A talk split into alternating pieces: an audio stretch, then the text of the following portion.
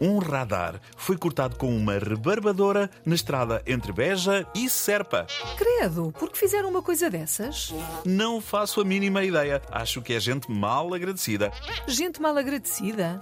Nas últimas décadas, naquela região ficaram sem comboios. Viram as estradas encherem-se de buracos. Ficaram sem serviços de saúde. Têm escolas degradadas a precisar de obras há anos. E agora que finalmente lhes puseram lá um equipamento do século XXI, reagem desta maneira.